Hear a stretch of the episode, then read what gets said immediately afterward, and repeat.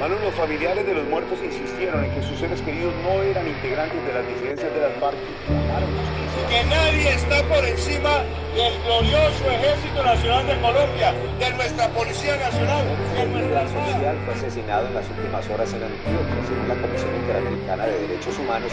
Solo este año en Colombia van 84 homicidios contra defensores de Colombia, que ese día de septiembre bombardeó siete niños en Colombia, los enfrentamientos entre las disidencias de las FARC y la guerrilla ELN dejan al menos 24 muertos en los primeros días del año. Pública, desmantelar ese tipo de estructuras. Y aquí lo que tenemos son jóvenes combatientes que han sido convertidos en víctimas de guerra, que son capaces de... ¿En qué consiste un gobierno de la vida? Yo diría, primero, en la paz. Segundo, en la justicia social. Tercero, en la justicia ambiental. El próximo 28 de junio, nueve días después de haber conocido quién será el nuevo presidente, se entregará oficialmente el informe final de la Comisión para el Esclarecimiento de la Verdad. Este mecanismo, creado bajo los acuerdos de paz en 2016, y como componente fundamental del sistema integral de verdad, justicia, reparación y no repetición, está llamado a revelar patrones, causas y reconocer lo sucedido en el marco de seis décadas teñidas por crueles dinámicas de guerra, en las cuales se han visto involucrados múltiples actores sociales como las FARC, paramilitares y el Estado. Gustavo Petro, ganador de la contienda electoral del pasado domingo, será quien se encargue de ajustar en las direcciones posibles lo mostrado y recomendado por el informe, con nuevas políticas públicas que garanticen el cumplimiento de los acuerdos. Por eso, es válido preguntarnos, ¿qué compromisos y retos deberá asumir el nuevo presidente de Colombia para ello?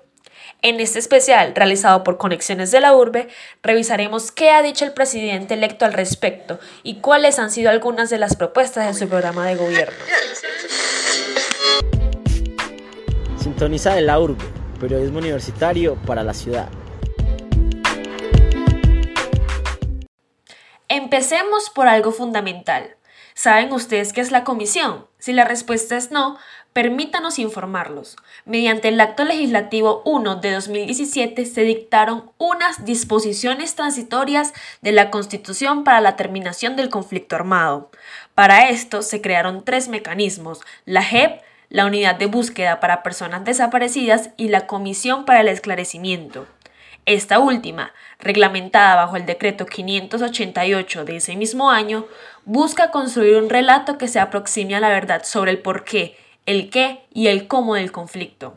Su esencia y su régimen legal propio los posiciona como un mecanismo extrajudicial que tiene como centro a las víctimas y que reconoce que se debe aplicar un enfoque diferencial en muchas dimensiones del conflicto para poder comprenderlo. Si bien el trabajo de la comisión lleva tres años en acción, el informe será algo nuevo en el proceso de construcción de memoria, ya que de alguna u otra forma es parte del reconocimiento formal del Estado. Por lo tanto, el Ejecutivo está llamado a trabajar en consonancia a lo que vislumbra el informe que, seguramente, dotará de herramientas y de conocimiento al Estado para tomar acción en el tránsito integral hacia la paz. John Fernando Mesa, vocero de Red de Paz en Antioquia, nos dice que para la sociedad civil es de suma importancia este informe, ya que posibilita la construcción de memoria. No obstante, aclara que la memoria no debe estar parcializada por un proyecto político. Bueno, la memoria histórica tristemente en el país se nos ha vuelto una lucha. Eh, quien entonces está en el poder dice que sirve y que no sirve para la memoria. Yo creo que el nuevo presidente tiene que empezar también a generar nuevos espacios, un diálogo directo con las organizaciones eh, sociales, con la academia, con los espacios donde se trabaja memoria, porque al fin y al cabo ni la memoria ni la paz pueden salir afectadas por un gobernante de turno.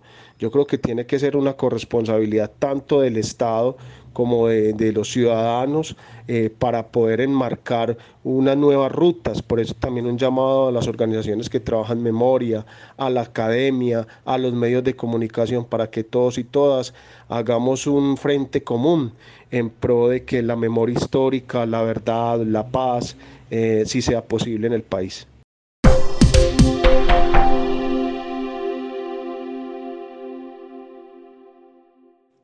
Los retos son grandes y por ende los compromisos podrían tener una atropellada ejecución. El gobierno saliente de Iván Duque Márquez deja numerosas cifras desfavorables que demuestran el retroceso en la implementación de los acuerdos. Según el informe Hambre y Guerra, el legado del aprendiz, publicado este 14 de junio, revela que Colombia tanto en 2019 como en 2020 fue el país con más líderes ambientales asesinados en el mundo. Cuenta que en 2021 fue el tercer país con más desplazados después de Siria y el Congo. Y además menciona que de nueve masacres en 2016 pasó a más de 78 en 2021 y que hubo una expansión de grupos insurgentes que hacen presencia en 373 de los 1.103 municipios de Colombia. El presidente electo, Gustavo Petro, ha manifestado que, en su periodo gubernamental, gestará una política que mida la seguridad en cantidad de vidas y no en cantidad de muertes. Para ello, en su plan de gobierno ha dispuesto y relacionado las más grandes problemáticas con propuestas gestoras de paz.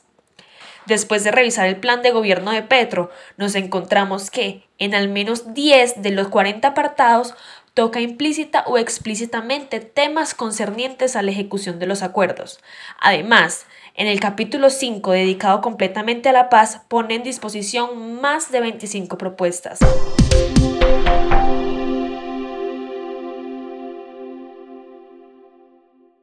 Sobre el informe de la comisión, detectamos que él se comprometió a convertirlo en patrimonio de la nación. Sin embargo, aún no sabemos qué es lo que se va a revelar allí y qué recepción tenga en un país en el cual ya se ha documentado bastante el conflicto.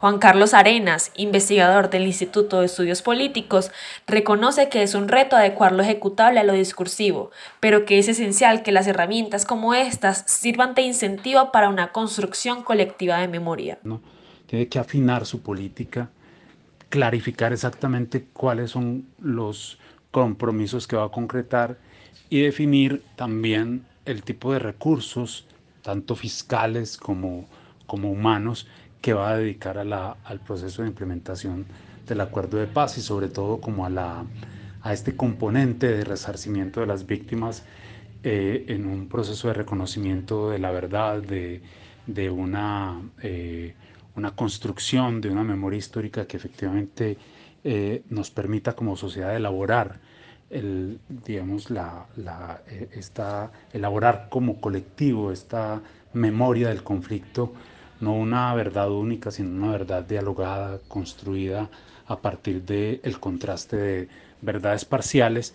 Y creo yo que ahí de pronto puede haber también diferencias, y, pero más que incoherencia en los discursos, lo que lo que se presenta es como un reto en términos de adecuación de lo que se dice en las campañas a lo que se podría ejecutar efectivamente en el periodo de gobierno. Algunas propuestas contempladas en el informe del presidente que se posicionará el próximo 7 de agosto apuntan a la no repetición, a la construcción de nuevas narrativas y simbologías que germinen con el clamor y la manifestación popular de las víctimas.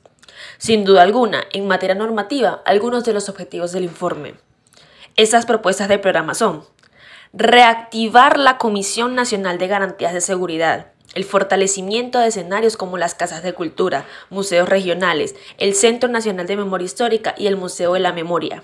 Además, también tenemos promover la formación ciudadana en derechos humanos, mantener los principios de centralidad de las víctimas, las rutas de atención diferenciadas en lugares donde aún persiste el conflicto y el Impulso de políticas públicas realizadas con la participación integral de las víctimas. Aunque algunas propuestas son claras, hay otras que dejan más preguntas que certezas, como cuando en la página 50 se promete la creación de nuevas narrativas, imaginarios y símbolos de integración, democracia y equidad. ¿Quién estará al frente de estas nuevas narrativas? ¿Acaso el Estado? ¿El pacto histórico? ¿Las víctimas? Estas preguntas están en punta y se irán contestando en el transcurso del mandato. Según Arenas, el presidente electo avisora ante estas dudas menos incertidumbre por lo que ha hecho en el transcurso de su carrera política. En el proceso de consolidación del acuerdo de paz, tanto en sus intervenciones en el Congreso como en otros escenarios de la política, e incorpora dentro de su programa político una perspectiva que creo yo que coincide con una especie como de aclimatamiento del proceso de paz de consolidación de políticas de Estado en relación con el tema de la memoria, de la no repetición y de la, de la, eh, del reconocimiento de las víctimas que ha dejado el conflicto armado de larga duración en el país.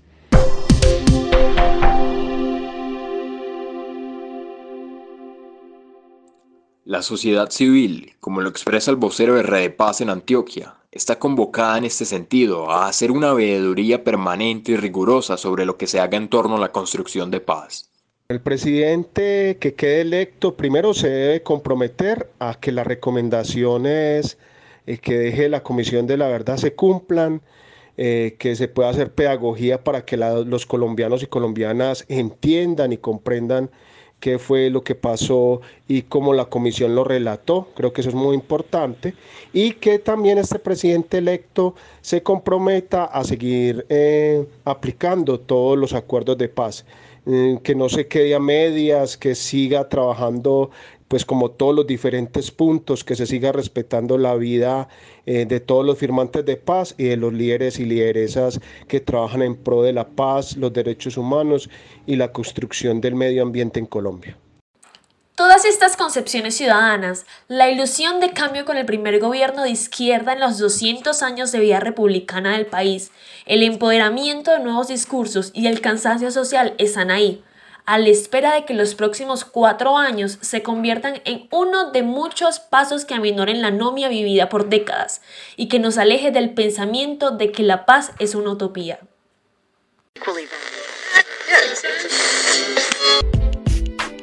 Sintoniza de la urbe, periodismo universitario para la ciudad.